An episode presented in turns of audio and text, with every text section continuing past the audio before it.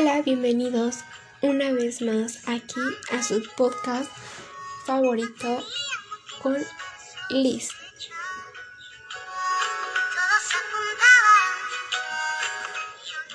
Hoy hablaremos acerca de las migraciones humanas.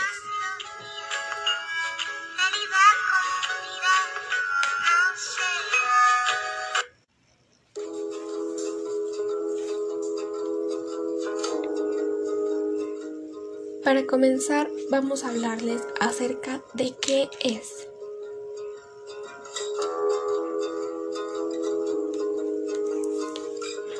La migración humana se refiere a los procesos de migración de los seres humanos, forzada o voluntariamente. Consiste en el cambio permanente o semipermanente de la ciudad, región o país de residencia. Se le conoce así a cualquier persona que se desplaza o se ha desplazado a través de una frontera internacional o dentro de un país, fuera de su lugar habitual de residencia.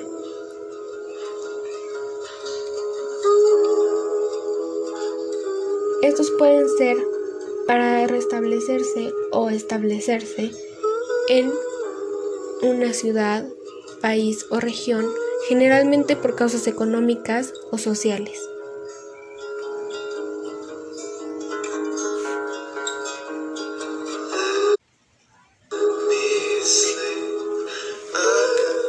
En la actualidad, el número de personas que vive en un país distinto a su país es mayor que nunca. Según el informe sobre las migraciones en el mundo 2020 de la OIM a junio del 2019, se estimaba que el número de migrantes internacionales era de casi 272 millones en todo el mundo. 51 millones más que en el 2010.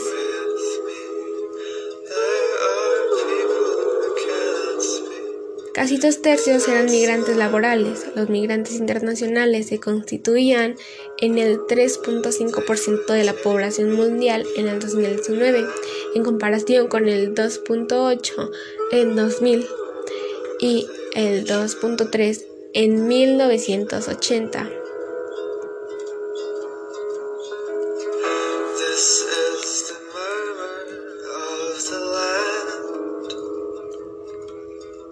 Muchas personas migran por elección, otras migran por necesidad.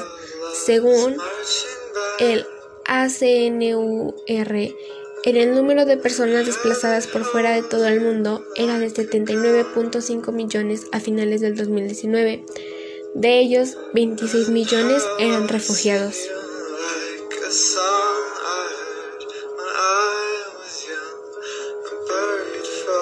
Desde la antigüedad, el ser humano ha estado en constante tránsito. Algunas personas se desplazan por oportunidades nuevas de trabajo, económicas, para reunirse con sus familiares o para estudiar.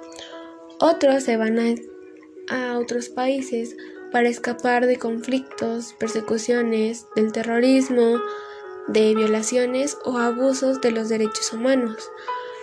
Algunos lo hacen debido a los efectos adversos del cambio climático, desastres naturales u otros factores ambientales.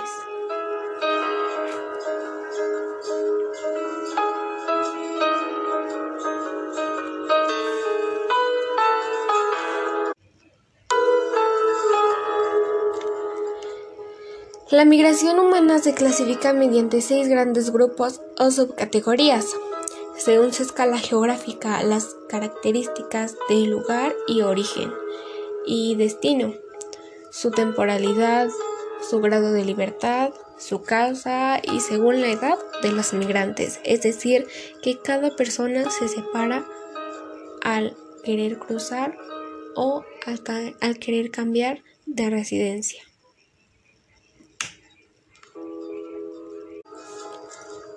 Es necesario tomar en cuenta que las personas tenemos un criterio propio. Sin embargo, los pequeñitos no pueden tener ese criterio o esa oportunidad de decidir si quieren cruzar o cambiar de lugar de residencia. Y esto se los digo porque En ocasiones las personas utilizan a los más pequeños o a las personas ya de tercera edad para poder ser aceptados en el nuevo lugar de residencia, cosa que no debería de ser porque en el camino se presentan bastantes situaciones en las cuales corren el riesgo de morir o simplemente de enfermar. Es necesario que tomemos conciencia acerca de esas personas. Sí, la necesidad económica es bastante. Sin embargo, también una vida vale bastante. Hasta luego y espero que les haya gustado.